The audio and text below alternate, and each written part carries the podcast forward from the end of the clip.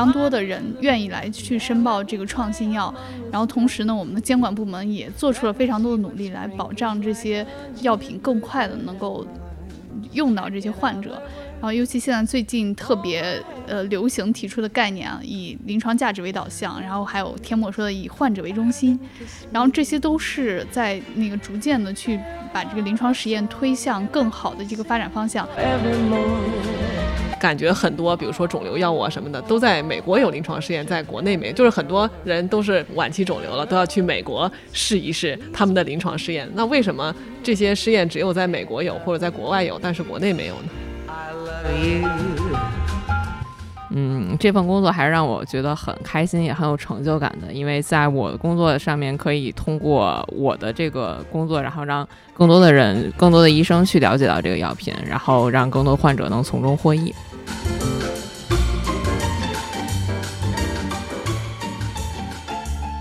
听友朋友们，大家好，欢迎大家来到 ATGC Doctors Chat，我是雅贤。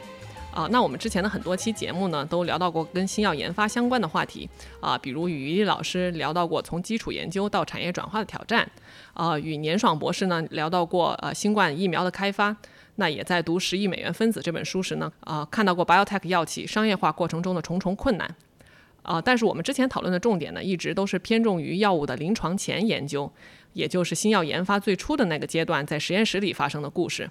啊，那我们都知道呀，一个新新药的研发其实是一个高投入、长周期又高风险的产业。即使一个候选药物顺利的在临床前研究中杀出重围，那它依然只是迈出了万里长征的一小步，后面呢也还有很长的路要走。那今天呢，我们就想补上新药研发这个长长链条中的一环，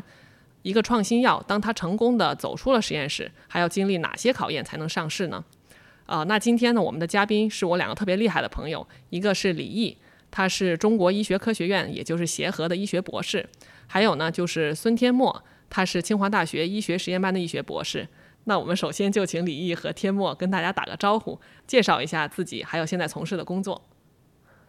谢谢主持人。大家好，我是李毅。嗯，我现在是清华大学。医学院临床实验中心的博后，呃，我之前是在协和感染科毕业的，一直也是从事临床工作。毕业之后成为了一名肿瘤内科医生，工作两年之后，想要再提高一下自己这个临床研究和转化能力，就来了呃清华。我我进站之后呢，主要是在国家药品监督管理局药品审评中心负责审化药感染领域，呃，然后现在很高兴有这个机会能跟大家一起交流，嗯。谢谢雅贤啊！大家好，我是孙天墨啊！我是二零一八年的时候从清华大学医学实验班八年制毕业之后呢，当了三年的外科医生。然后在这三年的临床工作当中呢，我在工作里面逐渐的对于这种啊药品的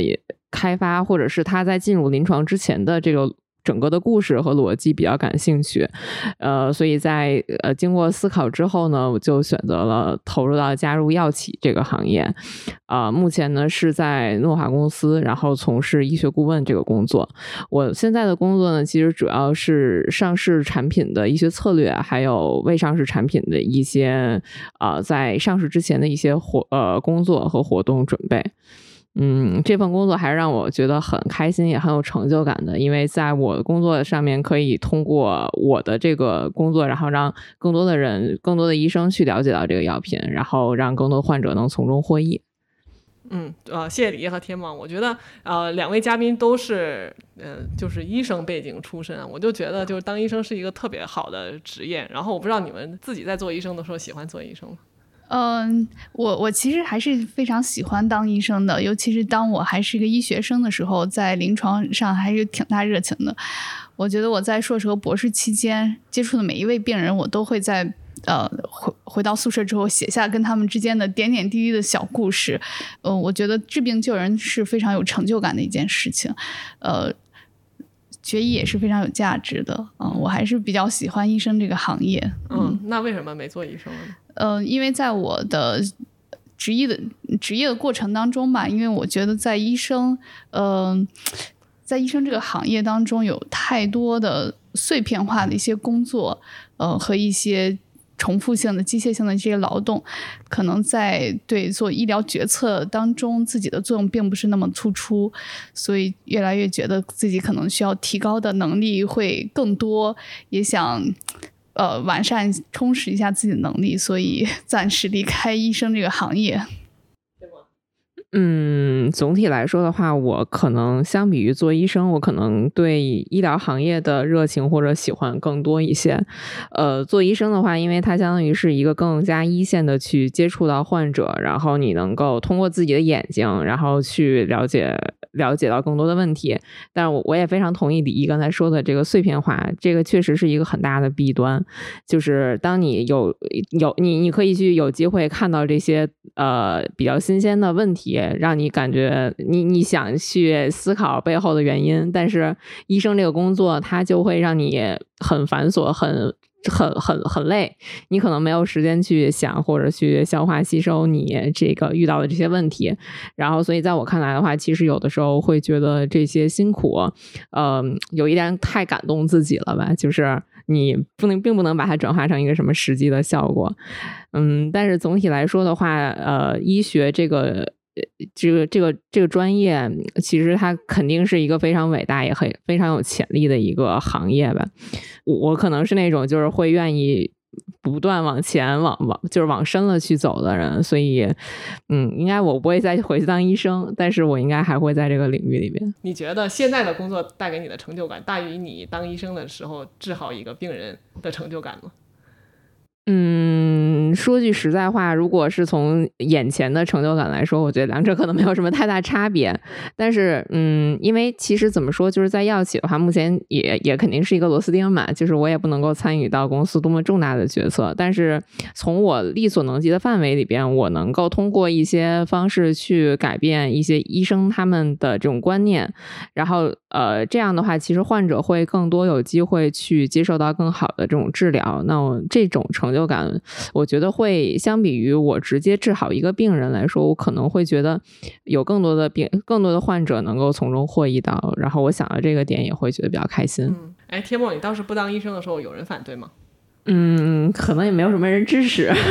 换个角度来说，对，因为其实呃，多数人的眼里边，就是医生是一个很崇高的职业啊。说的怎么现实一点吧，就是确实也是铁饭碗，就是基本上你按照这个路一直走，就是你能够预测到你未来什么。但在我看来，这个其实也是一个弊端，因为你在起点你就看到了终点是什么样的。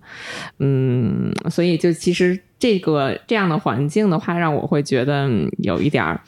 就是好像没有什么挑战，也不能叫没有什么挑战，但就是觉得很受限制的感觉。嗯，对。所以其实这这个也是让我想跳出这个体体系之外，然后再一个点就是刚才我我说就是我比较想知道这个药到临床之前它到底经历了什么事情，然后包括嗯如果有机会的话，以后是不是有可能会通过自己的努力，然后给患者带来一些更多的这种治疗更好的治疗方式，这个也是我想去探索的事情。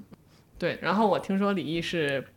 那个辞职的时候还是赔了钱的是吗？你可能受到辞辞职时候的阻力应该会更大了。对对对，是，嗯，我觉得这个辞职，嗯，这个经济吧是。呃，最不重要的一个原因，主要还是要看自己未来想从事什么样的工作。我当时，呃，感觉我每天去病房的那一刻起，我我就背着一个沉重的包袱，上班如上坟的感觉。对，就是就是当时我我就看到我们科室的其他大夫，大概都是写十年到二十年的病历，呃，跟我做一样的工作。我现在这份工作要持续二十年，然后我能究竟能够给。患者带来一些什么样的改变？嗯，这个问题其实一直在困扰我，所以也是呃支持我做出这个改变的一个重要的原因。嗯，其实我我从我不当医生之后出来之后发现，嗯，其实有更多的发展的可能性。如果你不当医生，你可以像嗯去做这个监管方面的工作，呃，你也可以选择去当一个医学教育家。去改善现在这个医学培养的这个问题，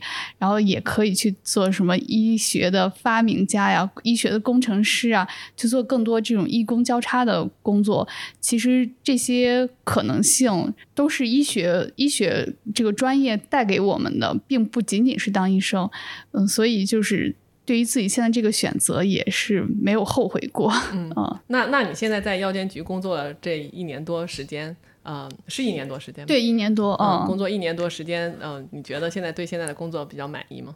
呃，我觉得是挺有成就感的。以前我看病治人，那个呃，治病救人，可能是面对着一个个体，或者是一个病房，也就三十多个病人这样的个体，或者一上午的门诊可能就三十多个患者。但是我现在可能是对于一个药。嗯，的它的审评、审批、上市环节也起了这么一点点螺丝钉的作用吧。我觉得就开始从个体转变为一个群体，所以我我认为自己现在工作还是挺有成就感的。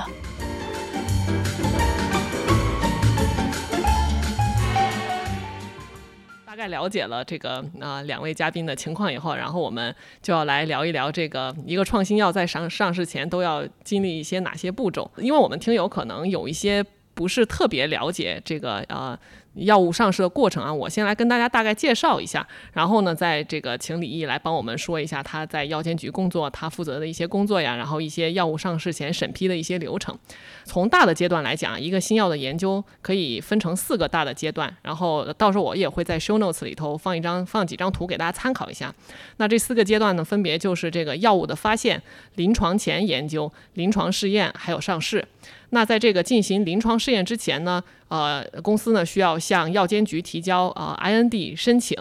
然后三期的在那在三期的临床实验结束之后和上市之前呢，需要提交一个 NAD 申请。那这两个申请，我们一会儿就会请这个李毅帮我们详啊就详细呃聊到啊。药物发现这个阶段呢，我们之前聊到的就比较多了，它就包括这个靶点的发现、这个先导化合物的发现，还有优化等步骤。呃，刚才我说的这些呢，就是一个呃药物上市从研发到上市一个大致的步骤。那我们下面就这个请李毅跟我们介绍一下，现在就是比如说一个 BioCare 公司，它已经有了这个候选的化化合物了，然后从呃就是这个候选的化合物已经从药物发现过程中脱颖而出了。这个那下面的是什么呢？就刚才雅贤提到的，就是这个 BioTech，就是反复提到。其实我我也是觉得。从我入这一行之后，我才去懂得了药企其实是分为两种的，一种就是像什么罗氏、辉瑞、诺华这样的。发嘛，然后另外一种就是我们现在呃经常提到的这种 biotech，然后那这种呃目前来讲呢，就是我在 CDE 所做的一些工作呢，其实就是包括一些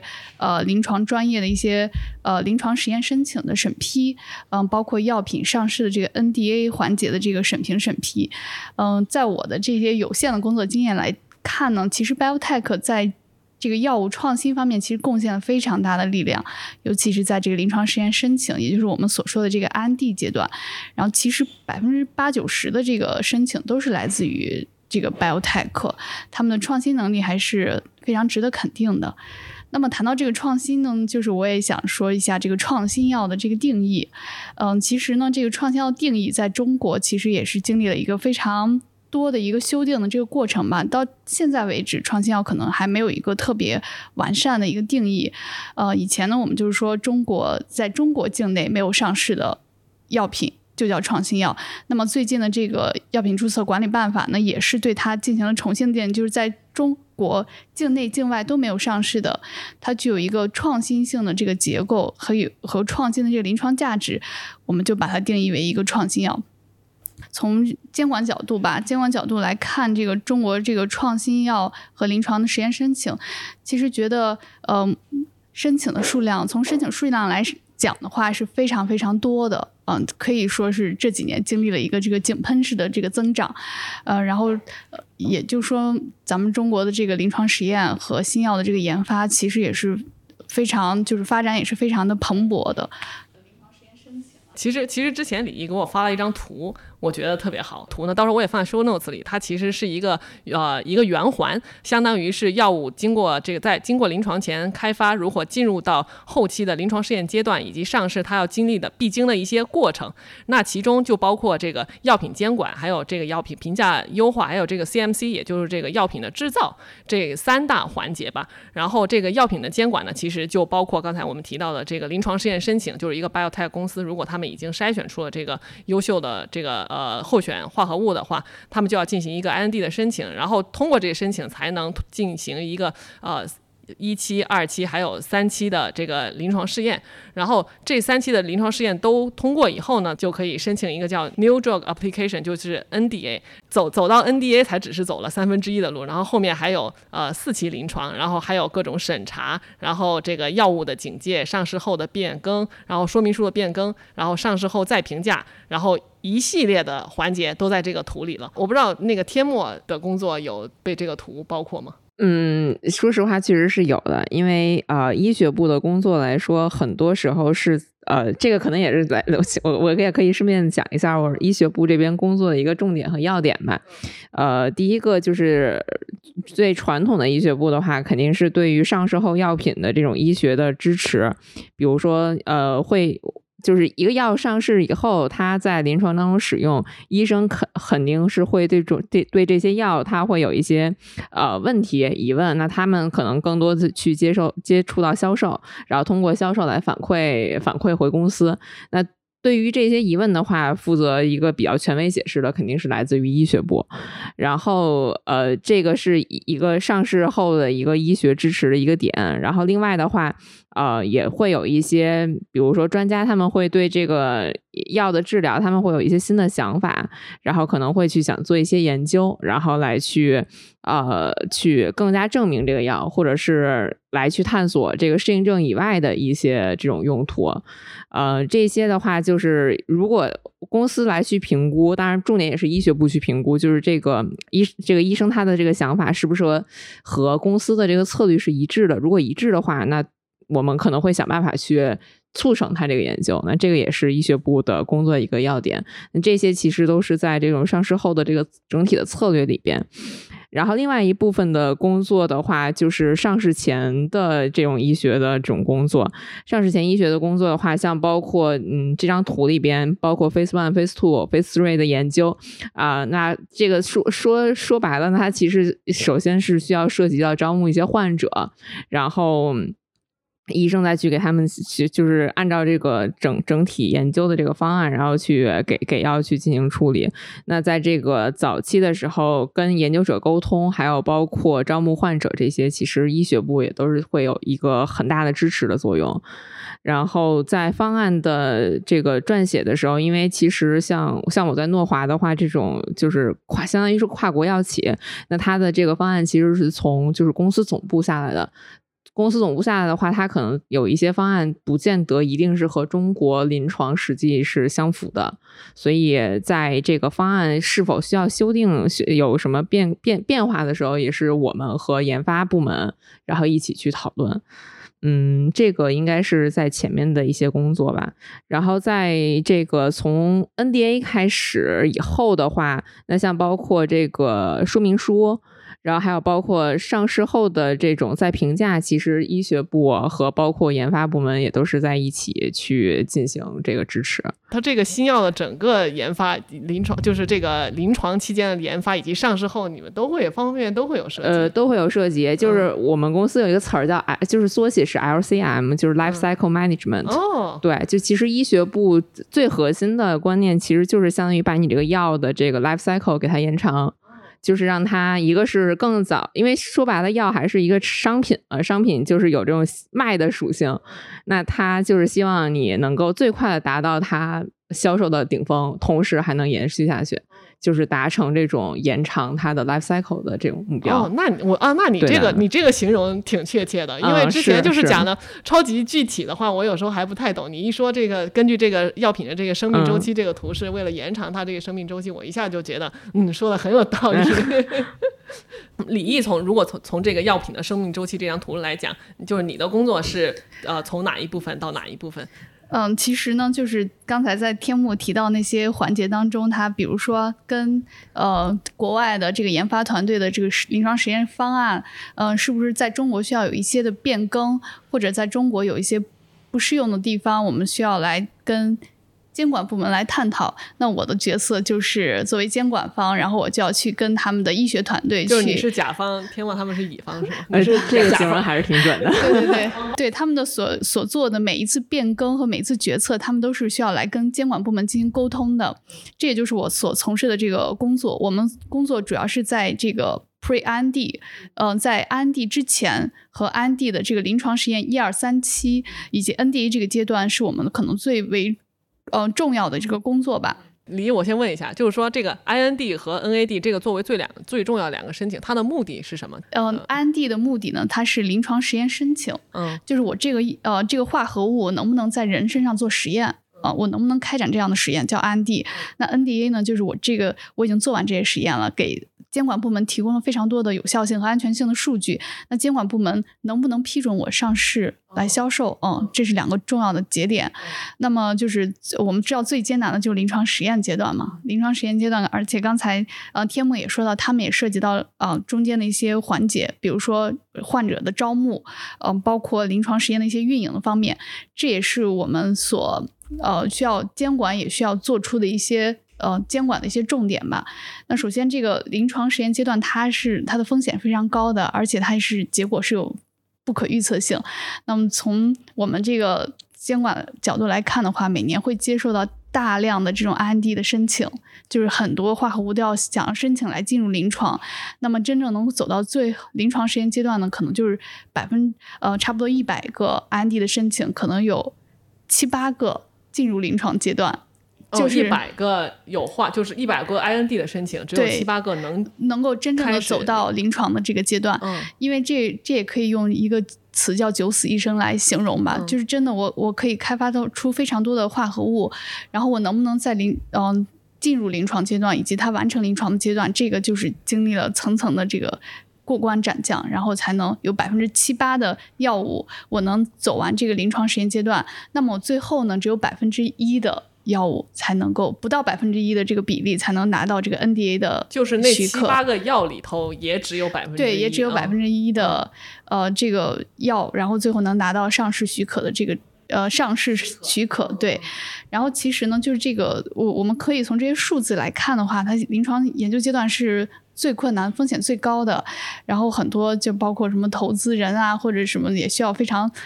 嗯、前沿的这个眼光来去投资这样的一些项目，呃，所以就是，呃，这个阶段呢是非常难预测的。我们比如说安地，呃，我们如怎么样去批准这样的一个药物，它能够进行临床实验？那么说到这一点呢，就是我就想说，就是中国的现在这个安地的临床实验申请数量是。就是井喷式的增长，非常非常多。那大家都想来做，就是这种创新药来进入临床实验。呃，那么作为监管部门呢，它其实呃原则还是非常就是呃它的条件是非常紧的，呃，但它一方面又要鼓励创新，那一方面又要保证这个受试者的这个安全，呃，所以它的一些呃条件是非常苛刻的。这个时候呢，也就需要呃申请人去提供。大量的这个依据来证明他们的这个故事是非常完美的，能够走到呃能给患者带来一些利益的，呃，所以这是我们安地阶段主要做的一个工作，就是来识别哪些药品有可能会进入临床，呃，进入临床之后不会对受试者造成很大的这个安全性的问题，呃，这个是我们安地的一个工作，嗯、呃，对，讲一下这个安地历史吧。以前呢，就是安迪他需要嗯做三个批件，这也是我们这个药品改革的一个重要的一个方面。以前我们安迪就一二三期，我需要批三次。那我每批一次，我就需要一个很长的这个实验周期，呃，时间周期去来审这个情况。那么我现在呢，为了加快这个呃新药的这个创新、新药的这个研发，我们现在叫末世许可制度，就是我只需要来跟 CDE 来沟通一次，那么我来沟通一下我的这个临床实验的开发计划，呃，我的一期、二期、三期怎么做？那么呃，在六十个工作日之内，如果我 CDE 不会做出拒绝的这样的一个呃回复，那我就漠视你。许可你可以开展这样的临床实验，而且你就可以续管去开发下去，不需要在二期、三期之前我再来去报这个安地，就呃为这个药品审评审批也是节约了非常多的时间，这也是一个非常重要的一个改革吧，所以造成这个中国的这个安地的这个申请数量也是逐年增高的，嗯呃，然后这个。安地阶段之后，就进入了这个临床的一二期、三期。那么，可能在临床一二三期当中，这个监管部门还是要做出一些这个监管的决策。嗯、比如说他在一期呃出现了什么安全性的问题，嗯、药企和申办方他们是需要在提供这个风险管风险管理计划。呃，如果在发现了重大的这个不良事件，包括死亡啊、严重的不良反应啊这样的事件，都会要必须在二十四小时之内，呃，实时的上报这个监管部门，然后监管部门来分析你这个实验是不是要继续做下去。这是一个监管的一个重要的举措吧。来保证这个受试者的安全啊。嗯，那说到这个监管是，就我也挺好奇的，是派个人每个临床试验都去盯着吗？这个怎么就是如果作弊的话，怎么预防呢？对，一般就是呃，在那个申请人他会去找这个临床实验的机构去做这样的临床实验。嗯，那首先呢，在临床实验当中，我们如何去保证这个临床实验质量？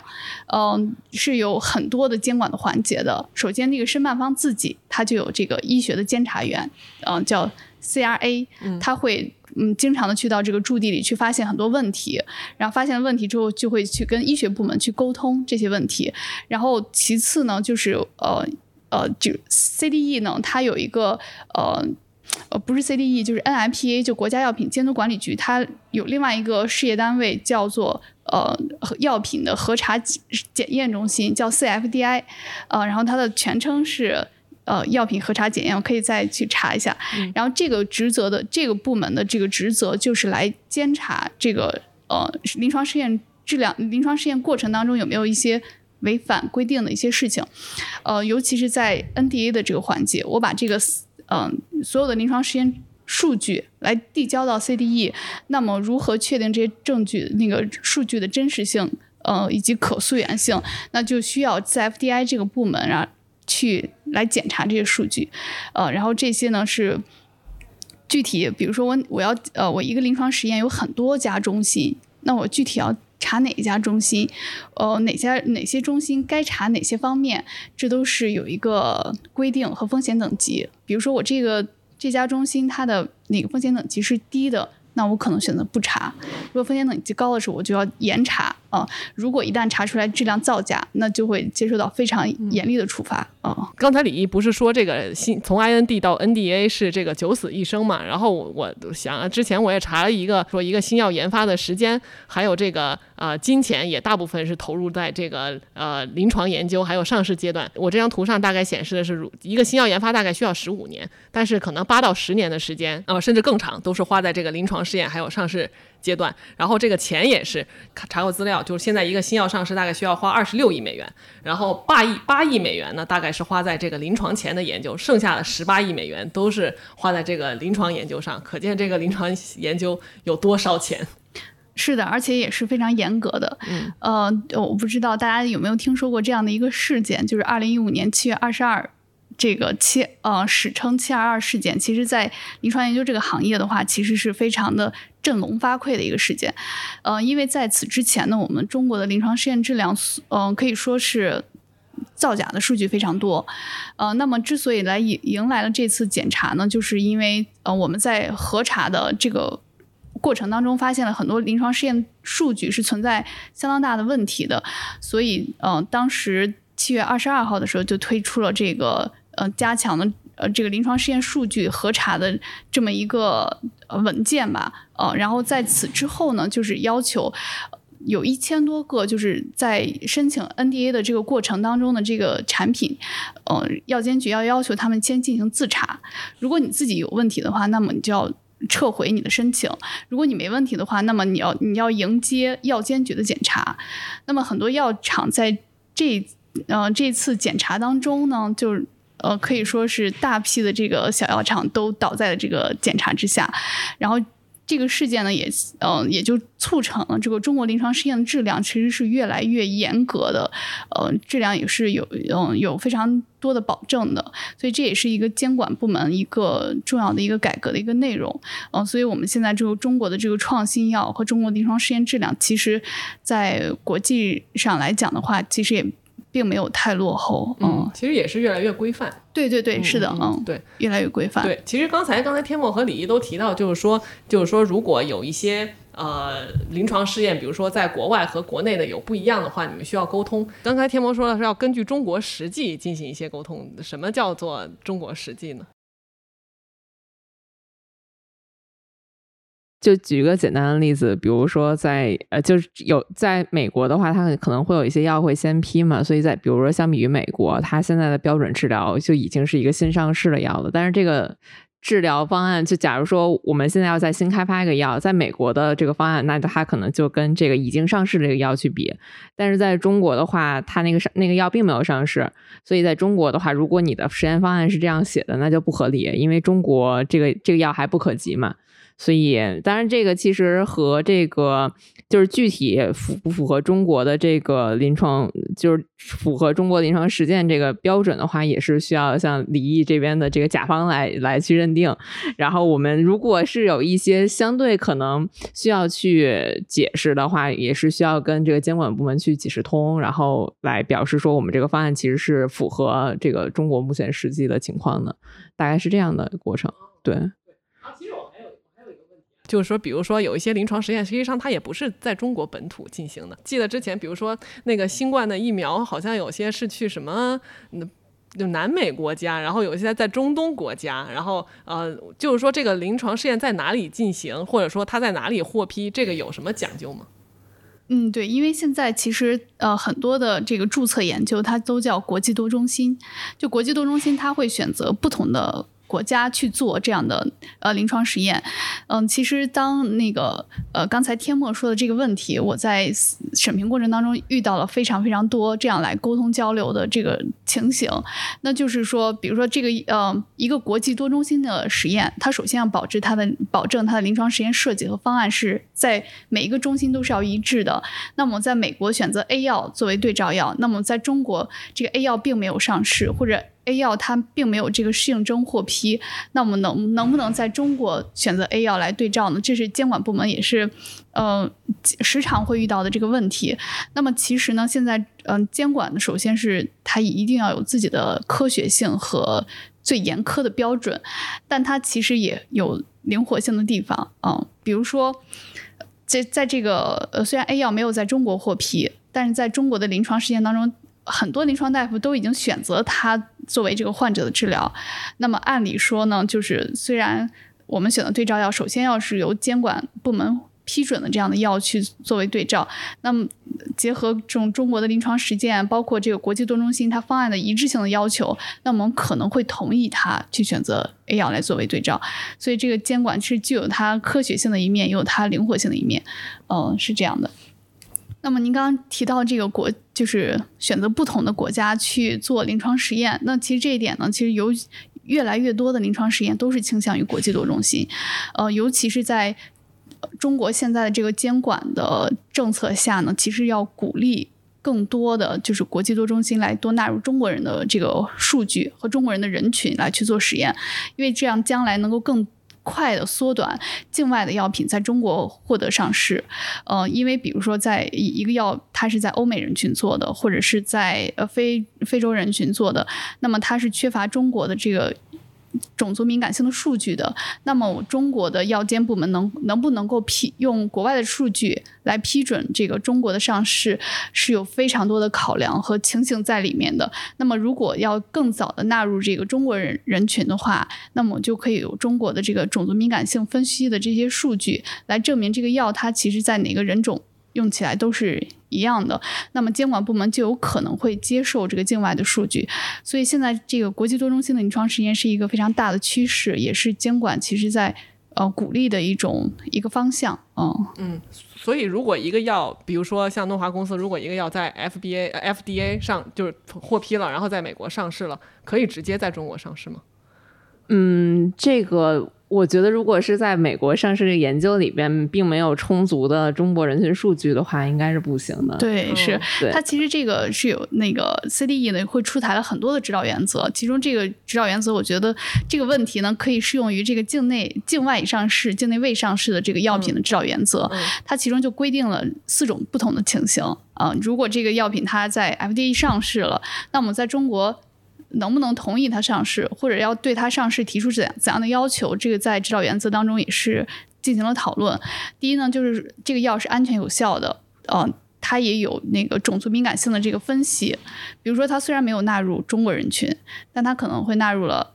那个日日本啊、韩国啊这样的人群，他分析了有足够的这个证据证明它没有种族差异，那么它可以呃考虑在中国直接进行上市，嗯、然后包括就是提供嗯种族敏感性的分析的报告，呃，以及这个这个产品呢，它是缺乏也目前来讲是临床急需的，没有其他的治疗手段的，那么可以同意它啊。哎，像那个呃，新冠时候那个批药，就是那个 Paxlovid，它它它有，就它上市的时候有有在中国获批吗？这个是一个比较严肃的问题吧，嗯、它都是经过特殊审评审批，所以它不在我们常规的讨论的这些情形当中。新冠确实是一个非常特殊的一个流程，嗯嗯，跟其他的这个药品是是不一样的，嗯。因为我看这个这么长流程，让我就想新冠期间这么多药，感觉好像临床试验也很快，然后就是不管是疫苗还是药物都特别快，所以我还带着这个问题想来问问你，为什么新冠期间这些药物？就是它其实是看根据这个临床上的这个急需的程度，呃，然后呢，根据它的这个种族敏感性和有效性和安全性的数据来综合地做出这个获益和风险的评估。呃，因为对监管部门来讲的话，其实获益和风险评估是呃贯彻在整个监管这个决策当中的每一个环节的。嗯、呃，那比如说啊，除了新冠这种特殊情形吧，其他的包括肿瘤啊、罕见病啊，其实都需要把这个获益风险评估纳入这个审这个监管的考量。呃，如果这个药它真的很急需哈、像诺华之前的审药，呃，这个伊马替尼，那那很急需的话，那呃，目前来讲可能没有，暂时没有中国人的数据。那么能不能同意他直接申请，就不做临床实验？因为临床实验需要耗费大量的时间，能不能同意他直接在中国上市的话，这需要有非常非常多的考量。嗯、那么现在有很多。途径来去加快这样的药品上市的这个过程，比如说像在监管部门可能会有很多的这种优先审评的这个途径啊，包括什么罕见病啊，这种孤儿药优先审评审批、突破性治疗、嗯以及这个附条件批准，这都是监管来推出的一些政策，我来针对不同的情形，呃，让它加快这个上市审评审批。呃，因为我我大概就知道，就是像最嗯，所所以可以说是一个比较极端的例子吧，就是像 HPV 的这个疫苗，它从进口到中国只用了八天的时间，嗯。这这个，嗯、包括很多的其他种类药，现在已经很多已经做到了这个跟国内外同步上市的这种情况，这也是监管的一个很很重要的进步吧。嗯，嗯，所以如果像那种八天的情况，相当于他在国外的临床测试全都能够满足呃 CDE 这边的标准，然后就给他快速通过了。是的，是的，那就是因因为它有很多的这个考量，然后其实为了。呃，保证这个我这这一呃，虽然没有这个药品没有在中国人上面使用数据，那么我可以要求他，我可以提对他上市后提出很多要求啊，比如说他上市后再要开展什么样的中国人的研究，或者上市后再去提供什么样的数据来进一步那个支持他的这个获批，呃，会提出很多的要求。如果他没有达到的话，几年内没达到，他就需要撤市是会测试。测试的对对对，哦是的啊。嗯嗯，呃，其实我想我还我想说，我觉得有一个呃，这这个情况还挺有意思的，就是像有一些省药监局，像博博鳌海南那边的话，他们其实在呃这个药在国内获批之前，它就已经可以先在那边使用。就其实我觉得这个也是一个比较有开创性的一个一个措施吧，就是鼓励呃是那边新药个特区还是对，乐城博鳌乐城那个特区的话，它是呃怎么说，就是呃就就相当于是那种什么进口药械，满足这种就是国内现在没有可及的治疗的这种情况下的话，患者可以在那边去治疗。就是相当于在博鳌乐城那边的医院，他们去申请，然后省药监局同意了的话，这个药就可以进口到海南那边。对，就是可以患患者可以在这个就是呃，CDEP 之前就可以用到这个药。呃，那它是嗯作为一种上市药物来使用，还是作为临床试验的一部分呢？呃，不，并不是临床实验的部分，嗯但是但是呃，也是可，它这个可以加入到这种博鳌乐城的这种真实世界研究里边，哦但是它本身是一个就是商业性质的治疗。哦哦，懂了。对，其实你刚才说到这个，我就突然想起来我刚才那个问题了，就是说为什么呃感觉很多，比如说肿瘤药物啊什么的，都在美国有临床试验，在国内没。就是很多人都是，比如说快不行了，然后说晚期肿瘤了，都要去美国试一试他们的临床试验。那为什么这些试验只有在美国有或者在国外有，但是国内没有呢？现在这样情况不多了吧？是不多吗？我不太。我觉得好像好很多了，已经。对，现在其实是在很多很多那个跨国大公司，他们也会非常看重中国市场的。对。所以他们在嗯在做这个上市前策略的时候，他们往往都会把中国纳入他们其中的一个中心。那么就是说，你说的这个问题，就是很多药它选择在美国上市，然后呢，嗯，过段时间国内才会批。其实这种情况。呃，是很普遍的，呃，但是我们现中国这个部门呢，其实在出台各种各样的政策来去缩短这种差距啊，缩短这个呃药品这个使用上的差距，让中国人群就是中国患者更早就是更早的获得这些有效的治疗，其实也做了非常多的努力啊。嗯，哎，那如果在国外批的快，是说明 FDA 他们审批的是比较宽松吗？还是说他们这个流程就是比较流程化，效率比较高？以至于就是说，他们获批的快，我们获批的慢，这个问题好像很很很多。就是从这个监管的这个体系来讲的话，那个 FDA 的他们的人员数量应该大概是我们的十倍啊。那 FDA 的首先人员是很很充足的，而且他们的待遇很高。那么中国这个监管部门的这个人的这个呃数量很少，而且待遇也。待遇呢也是一个问题，所以造成这个人员是一个不足。那么第二个呢，就是这个 FDA 它的它的，比如说像 IND 阶段的话，FDA 是三十天，那么中国是六十个工作日。嗯，就是从这个是流程上来讲的话，中国也是稍微慢一些啊。然后再再有就是 FDA 的可能是。科学性，或者是呃，在流程的工作流程上面的话，可能会也也有一些优化，是不是？可能他们更就是更成熟一些，因为时间比较长，所以可能做判断的时候，因为我觉得就是刚才你也提到，就一直提到这个这个获益和风险的评估，可能这种东西是不是就相对会偏主观一些？然后，如果你可能这个历史比较长，以前批过很多药的话，你积累的经验比较多，可能你在做决策的时候可能会比较高效。嗯，其实我觉得监管部门还是首先要坚持它的科学性啊，然后这个主观呢，其实也嗯因素不明显，而且监管现在的因为它的科学性在提高，所以它的这个透明化和决策的这个程度是越来越公开的啊，包括像 FDA，它可能会遇到，因为现在的新药研发速度这么快，它有很多 FDA 自己的官员可能也有一些。嗯，知识上的一些不足，那他们也会召开这个专家咨询会。那像这样的制度呢，就是让临床专家或者是业界大家一起去做这样的决策、投票决定。那么中国其实药监也是有这样的，呃，就是改革的这些措施也都会有。所以，我我我是觉得，虽然是有一定的差距，但这个差距是越来越小的啊。甚至我们已经有很多药来做到这个同步上市的这种情况。嗯。我这边再补充一下企业的角度，就是企业的角度的话，他做就是从就是比如说那个 NDA 的话，他。在准备这些材料的时候，其实也都是耗时、耗人工，就是需要有成本在里边的。呃，在尤其是这种就是跨国的这种多中心研究的话，呃，它也很难说我在同一个时间准备那么多人去给各个国家去准备材料，那肯定这种时候就会有一个优先级。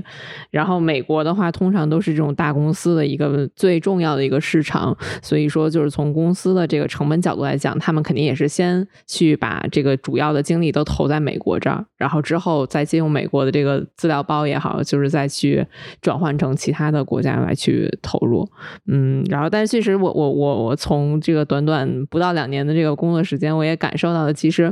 呃，相比于我在上学的时候对 CDE 的了解，然后在工作的时候，我发现其实像李毅说的，就是确实其实是一个很。他们提出的问题也都是很具有科学性的，然后也是呃，对于企业来讲的话是需要去面临和解决的这种问题。然后同时，我我自己也会经常去看他们发发布的，经常发布各种在微信上面就发布各种的这种文件，然后能够去比较多来去学习。嗯，哎，那么从企业的角度，是不是就尽快想 push 这个呃药物上市？是不是在设计临床实验的时候，通常都会有一些这个呃，我觉得不能叫 trick，这个其实，在整个设计来讲，那肯定是时间就是金钱，就是希望通过你的临床试验能够从早期，就相当于比如说在一期研究的话，它其实是要找到一个合适的剂量去推到第二期的研究嘛。然后，那你肯定是希望你的这个研究设计的越合理，然后。整个让你的这个流程更顺利下来，然后同时在也不能叫节约成本吧，就是如果你能通过这，尤其像现在比较火的那种 PD one、PDL one 的话，它可能是针对各个这种。癌种，然后可能再加再加个 X 吧，就是可能针对各个癌种的。然后，那你可能在这种设计伞形实验，那这个本身它就是一个比较高对比较创新，然后也比较那个高效的一种方式吧。然后在你你相当于在这种时候，你就能节约时间，然后让你的这个药能够在更多的这个适应症上去获批。嗯，对对对，是我我我正好也想补充一点，就是从企业来讲的话，我觉得很多的创新是来源于企业。包括临床实验设计也是来源于企业，我觉得监管可能会滞后的，监管永远是滞后的，因因为那个在跟监管首先来沟通交流的时候，企业会提出很多，无论是他们出于何种角度来想的话，很多创新的设计，很多这个呃统计的这个方法，呃，这这些呢都是来。进一步加快这个药品的这个研发和上市，那么监管呢需要做的就是我来学习这样的设计和这样的这个分析，我能不能够呃不损害患者的利益，保证它的安全？呃，那监管做的就是一个。学习和嗯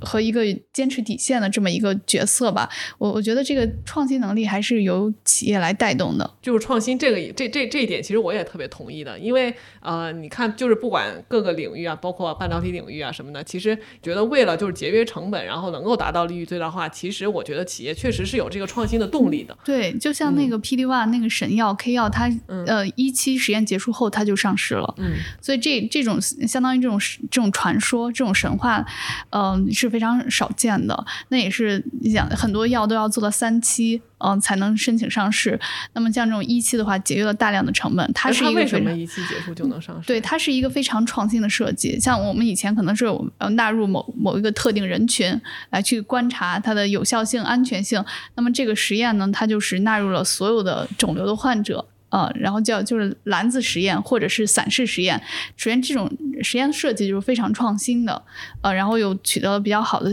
呃有效性和安全性的数据，那么监管还是同意他去做是那个附条件批准上市的，就是美国获得了加速批准。嗯，然后后他就是为了保证他可能会有一个长期的这个生存获益，他会在上市后给他提一些条件，你需要完成什么这样的条件？那么首先的那个药企他就已经拿到了这个上市许可，那他可以进行销售啊，或者是患者也能拿到这种呃用到这样的好药，呃，那其实对大家也都是有利的。嗯，所以这个监管也是，呃，需要接受更多这种灵活的这个设计啊。嗯，那我觉得这个对人要求也还挺高，确实是需要，就是可能在呃临床试验方面有专业的人才，要来呃，比如说审批啊，或者说是衡量，嗯，就是这个实验设计是不是合理，是不是能能够达到既安全又有效的目的。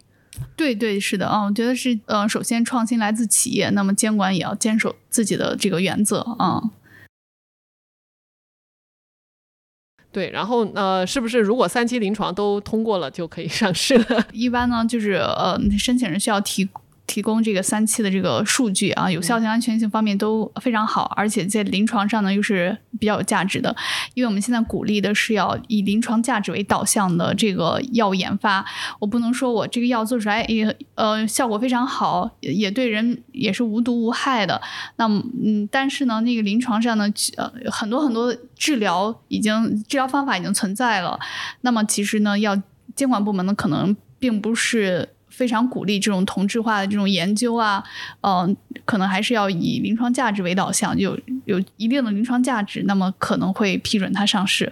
嗯，然后同时呢，也要呃对这个药进行一个上市后的这监管吧。这么你这么一说，感觉 PD one 市场已经就是已经卷的不行了，那还能有新的 PD one 药批准上市吗？呃，就是其实这种同质化这个研究，其实可能在创新方面来讲的话，可能是不鼓励了。呃，尤其现在就在前几天吧，CDE 刚出台了那个附条件。批准的这个工作程序。那么其中也有一条就是在业界当中引起了广泛的关注，就是说，那么我同靶点、同机制、同类的药物，如果其中一一个获得了附条件批准，那么以后的这个。同赛道的这个药品可能就不能再获得附条件批准了，这个可能也是在一定程度上来避免这种同质化竞争太严重的这种情况。嗯，对，因为现在就是国内 biotech，嗯，同说实话，其实同质化竞争还是挺对对对，大部分都是什么 fast follow，对对对，真正的 first in class 的很少。对，很多靶点其实都是可能国外的研究，国外的大药企先提出来，然后那个国内再可能针对一个靶点进行呃小分子以修饰一下呀，然后或者呃类似的抗体药物啊，最后 claim 或者或者是 me better，但是总的来说应该还是很卷的。是的，是的，这种。Me too, me better 都属于这种 fast follow 快速跟随，并并不是我们所提倡的这种创新，真正的源头意义上的创新药吧？嗯。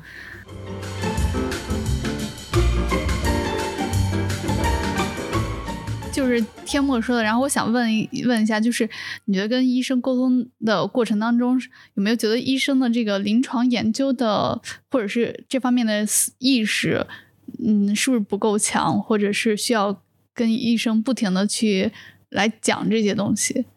多数来说是这样的。就是我觉得，因为其实这个我之前看过一个统计啊，好像就是全国，比如说前前五百个医院有这种 GCP 的资格，但是可能在百分之七八十的项目里边是集中在前一百个医生医院。就类似这样的比例啊，就是可能在相对很多医院来讲，他们平时接触的项目就会比较少，所以我觉得客观上来说，经验是对经验也是不够，然后可能对于这种临床研究的这种敏感度也并不够。是对，所以其实呃，这个也是企业也是在不不断的去带动，像比如说有一些上市后的这种药品的这种研究的话，也是可以有分中心嘛，就一个大的带几个小的，然后就是大家一起就是共同繁荣。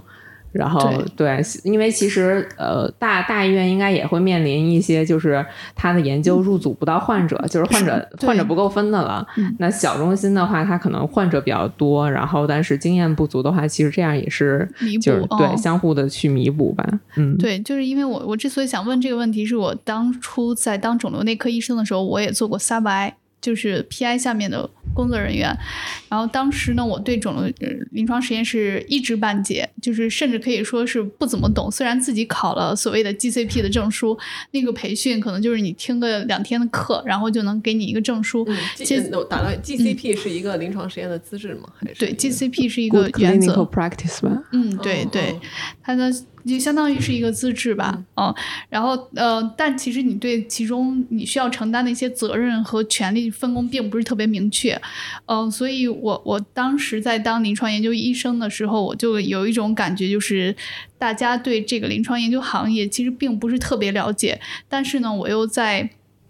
高强度的临床工作当中，我还要去抽一部分时间去做这样的临床实验。那其实临床试验的质量是比较难以保证的。所以，呃，当然我之前说的那些什么临床实验质量，那个世界上都领先啊，什么这样的话，其实可能在现实生活当中，其实有很多的这样的问题。呃，尤其是在这个行业内，肯定都听说过前两天。经常爆雷的那些临床实验的问题啊，比如说临床研究者萨白，他根本不知道自己的职责和权利是在哪里。然后我的平时的工作又很忙，所以我很多的一些工作是让 CRC 去代劳。然后 CRC 呢，他就是一个临床协调员，他其实并没有这些资质，在这个代劳的过程当中，就出现了非常严重的问题，安全性的问题，比如说造成直接造成受试者的死亡，嗯，就是。这样的事件其实是，呃，经每年都会有，啊，每年都有。但是，呃，就是给当我听到这样新闻的时候，我第一反应其实就对于这个临床研究者的这个培训还是要，就是要加强一些。呃，很多我们去跟很多大夫去沟通交流的时候，就发现他们对临床研究其实这个理解是不够深的，包括对药品的使用，嗯。怎么叫做深入的理解这个临床研究呢？呃，或者说是作为一个临床研究医生，应该就具备什么样的能力或者什么样的素质，才能成为一名合格的临床研究医生呢？这我觉得可能这个问题需要分这个阶段吧。就刚才我其实想说的，就是说他们提取出来临床遇到的问题，然后去设计这种方案。那可能他不需要设计一个完整的这种完整的方案，但是他可能需要有一个这种思路吧。然后呃，再一个的话，就像刚才那个李毅说的，这个就是对于这种 G。就是研究者他的这个职责所在，呃，通常来说的话，就当然从企业方来讲的话，就是在选择这个中心、选择这个 PI 的时候，他是会去收集这个呃之过往的这种经历，然后包括 GCP 证书，然后嗯确认他是一个资格足够的，然后同时的话，在这个研究中心启动的时候，后会去有这种专专门的这种呃协呃叫监察员 CRA 去。跟这个研究者去进行，包括就是基于研究的这个培训，当然可能这方面没有特别具体到说他需要的职责，呃，就但是比如说包括对于某一个实验有一些什么特殊的采血点啊，或者是这些什么一些事事件的上报，这些肯定也是都会说清楚的。嗯，这个是企业这边能够做到的吧？我觉得对。然后呃，其实对于研究者他本身的这个。需要掌握的这些东西，因为有我看到有的公司其实是在做这种，嗯，推就是类似于这种科普性质的这种讲座吧，就是他去做做一些小册子，或者是做一些这种呃这种小课堂，然后去跟这种跟医生就是去指导他们，就是如何去呃设如何如何设计实验，或者是如何去把这个实验进行下去，倒是也也有这些活动，因为其实研究者本身。跟他的这种临床实验的能力，呃，对，对于药企来说，肯定是一个帮助和促进吧。嗯，对，我想说的就是你刚才天墨说的上市后的，然后我想对于上市前的这个临床研究，其实大概对于研究者来讲的话，他们对这个可能没有把他们作为一个工作当中的重点，因为平时的临床工作是非常忙的，那么临床实验呢，只能是他们额外的精力和时间去完成，所以他们对这个临床研究当中，我需要。达到什么样的条件？我需要在什么样的条件和规定下完成这些固定的动作？研究者是并没有一个特别明确的这个认知，是嗯，所所以就比如说会造成一种哎，我让 CRC 我我很忙，我我没有时间去开这个临床实验受试者的医嘱，那 CRC 你去帮我开，我没有我很忙，没有时间去写他的病历，呃，我还有其他的病人要收，那你去帮我写病历，这些就是完全是违规的操作。但其实，在临床实验当中。这种情况还挺普遍的，嗯，但如果如何去加强这样部分的管理的话，其实呃，监管部门也做出了非常多的努力。前段时间还在讨论一个问题，就是 PI 要不要现象，因为嗯，就遇到很多问题，就有有的大 PI 一年能接三四百项临床研究，那么他的个人的精力，你就说是限制项目的数量，对，限制项目的数量，嗯，那那么他。个人的精力包括病人的资源是有限的，那他如何保证我我能够去完成这些临床实验？要不要对 PI 进行提出这个现象的这个要求？呃，也是在业界提出了一个广泛的一个讨论吧。目前还没有一个统一的这个呃结论。嗯，其实也这也就是再一次提提醒研究者吧，就是说呃临床试验质量呃你需要。怎么去加强啊？对研究者的这个培训，呃，以及从这个这个内心上就要去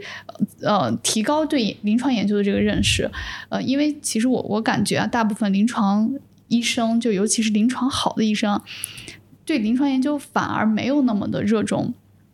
我说一个我工作当中体会吧，就是因为 CDE 它会需要，嗯，比如说一个关键的药品啊，会会那个包括指导原则制定会召开专家会、专家咨询会。那么我这专家是怎么请的？那个 CDE 会，嗯，平时就会收集一些我在临床研究领域当中有自己的见解和成就的一些专家。那么我有，我当时刚去的时候，我就提跟那个领导提，我说，哎，为什么没有协和的医生啊？就协和的医生都临床都很强。嗯，但这个却一个协和医生都没有，呃，那然后那个当时领导就跟我说，我们请的是临床研究能力强的医生，而不是临床能力强的医生，所以我就觉得这个可能就是存在一个这样的问题，你临床好，但不一定临床研究你就好，所以这个如何把这个做成一个呃统一，或者你临床已经这么好了，你更有能力去做更前沿的研究，嗯，这个也是我们。应该下一步需要努力的方向吧？如何提高这个临床研究能力啊？嗯，是不是临床好的医生其实是可以辅助他的临床研究，因为他那儿应该会有更多的病人，对对对资源也会更多。对，其实是应该这样的，但是往往就会忽略这一点吧。嗯，我觉得是这样的，所以就嗯，临床研究能力可跟你临床研究临床能力目前来讲可能不是那么的匹配，但是我觉得应该要加强这样的。嗯，或者可能是培训就是在医生的呃心目中，临床研究可能他还是重视的不够，嗯、对没有觉得这件事情有特别重要。现在会越来越多的那个激励他们去做。对，其实从医生的上升路径来讲的话，就是有参与临床研究，然后有什么手里有几个项目，然后包括发表文章，也是应该是一个必须的吧。我觉得医生本身应该也是有这种心去去做这个事情。当然，我是说，就是从年轻的一点的嗯对可能大夫角度年轻，医生可能会更对对嗯对。对，然后呃，所以其实我觉得这个这个也是，就是两方可能都有这种需求，然后应该能够时间上来讲的话，再给给一定的时间，我觉得应该是能够慢慢会有有所改善的。其实我觉得总总的来说的话，其实中国的这个药品的研发，嗯，它的这个趋势是就是非常好的，因为它有非常多的人愿意来去申报这个创新药，然后同时呢，我们的监管部门也做出了非常多的努力来保障这些药品更快的能够。用到这些患者，然后尤其现在最近特别呃流行提出的概念啊，以临床价值为导向，然后还有天墨说的以患者为中心，然后这些都是在那个逐渐的去把这个临床实验推向更好的这个发展方向，而且这个临床实验呃以患者为中心的这个三个指导原则也是 CDE 跟清华这边合作推出的，然后其实包括设计、实施和会议风险评估都有非常好的这个指导，就是我如何是把这个药。让真正的以患者为中心去设计来实施，就包括那个很多临床实验面临一个问题，就招募困难嘛。然后很多外地的患者来参加这个临床实验，但是他又接受非常多的访视。我嗯，比如说每几天我要过来抽血啊、化验，然后来评估它的疗效。那么以患者为中心，就提出了一个很好的这个方式吧，叫 DCT，就是远程的。临床试验就是我可以远程访视，就我可以用一些新的一些设备技术，比如说那个视频啊，或者是呃，包括一些监测什么心呃心电的一些仪器、可穿戴的这个设备，我都可以在远程完成这些临床实验的这个方式。对患者来讲的话是非常便利的，所以有这些政策支持，还有这些技术的支持，就是这个临床实验发展应该是非常非常健康、非常好的。嗯。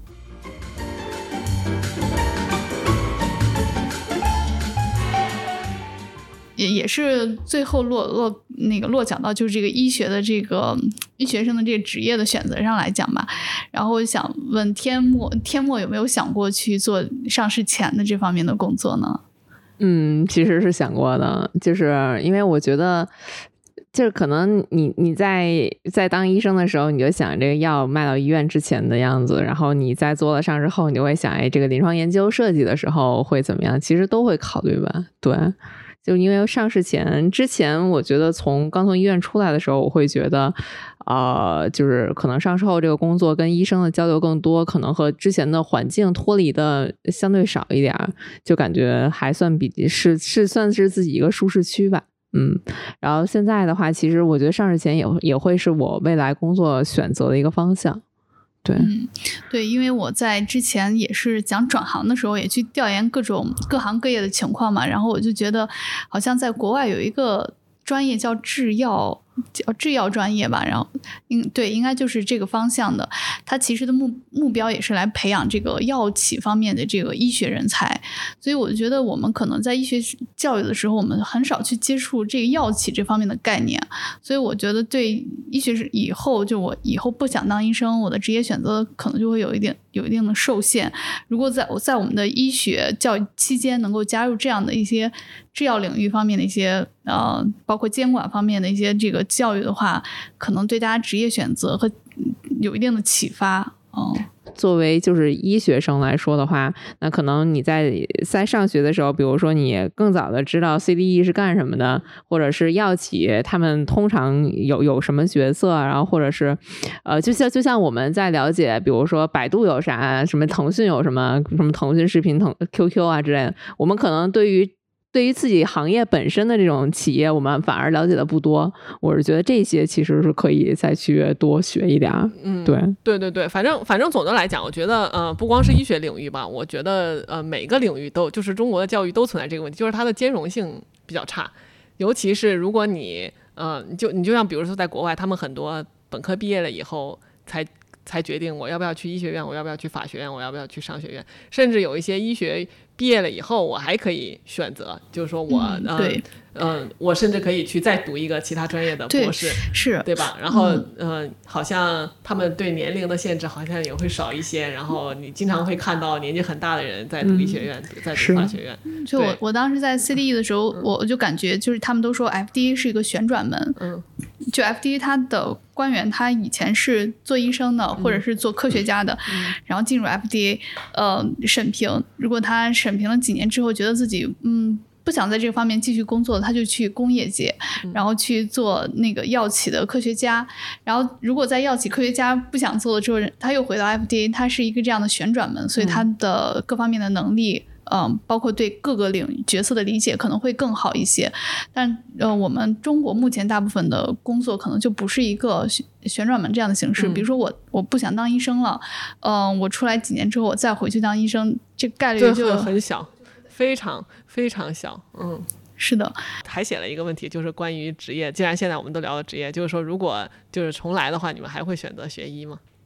我应该会选择学医，应该我也会让我的孩子学医，如果他感兴趣的话。嗯嗯嗯。是是，嗯，是因为我觉得这个他并不是当医生的这一条路，尤其是我从医院出来之后。我我觉得他有可以做很多很多的事情，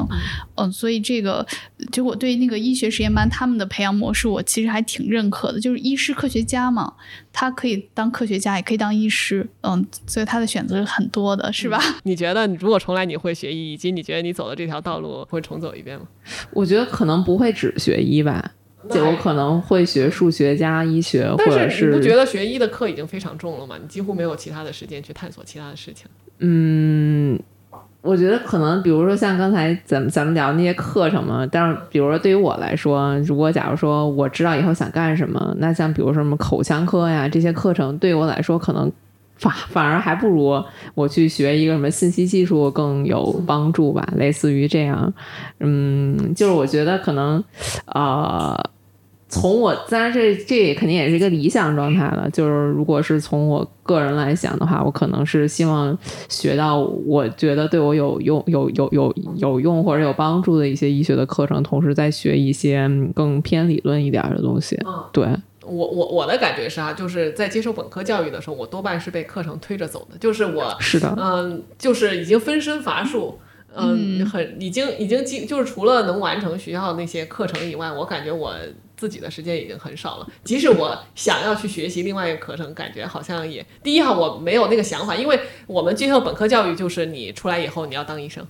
对，这就是这这就是我们的目标。对，这就是我们的目标。所以你觉，所以我也觉得我没有。既然我要当医生，我去学那些有什么用呢？对对，所以这个其实是医学院的一个就是教育方面的一个问题所在吧。就是他太早的灌输到说你需要走什么路，而不是说告诉你有什么路可以选。对对，反而我倒是觉得说我在知道的所有选择，我还坚定的当医生，这样的医生可能是更。更坚定，或者是对。然后我我身边也有这样的人，嗯，然后他们限制他们转行的一个原因，还是因为不知道自己以后能再能干什么。很多人就觉得我不当医生去药企，甚至不知道自己去药企能干什么。嗯嗯，这这个是挺限制大家转行或者做出选择的一个问题。呃，如果有有勇气的，大家可能就会选出选择我。边做边学，然后没有勇气的可能就是就在自己的舒适区里继续待着，或者是默默的承受这一切。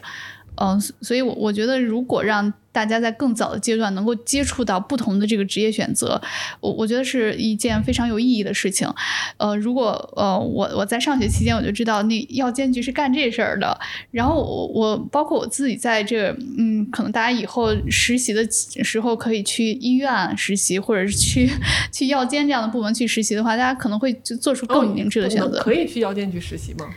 我，清华实验班不行，对，应该应该不行。对，然后但是我觉得是一个很好的思路，甚至也可以增加企业。对对，嗯。然后我其实我我当时在当我不是一个医生之后，我去跟我医生的同事去聊天，然后他那个我我就会有一段时间甲流流行特别严重，然后大家连那个奥司他韦都买不到，然后我就跟大家说，我说那个其实那个有一个药叫。马沙洛巴韦，它是罗氏的那个药也特别好，你可以去试试。然后包括我们在协和工作的很多医生，他都没有听说过这个药。然后那个我就跟他说，我说这个药是在，就是呃就在前段时间我刚批出的这个适应症，然后它包括那个什么样的数据，它跟奥司他韦就是呃那个有什么样的。疗效、安全性啊，包括它的给药频率啊，有什么样的优势？然后就跟那个临床大夫一讲，然后他我我自己啊。就觉得自己还是挺有成就感的一件事情，因为这个药是我批出去的。我觉得罗氏公司也会谢谢你，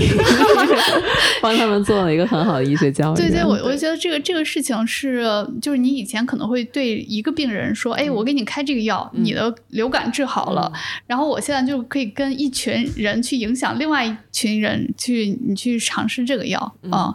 然后我我觉得是一件有有成就感的事情，但是大多数人他是并不知道，呃。所做的工作内容。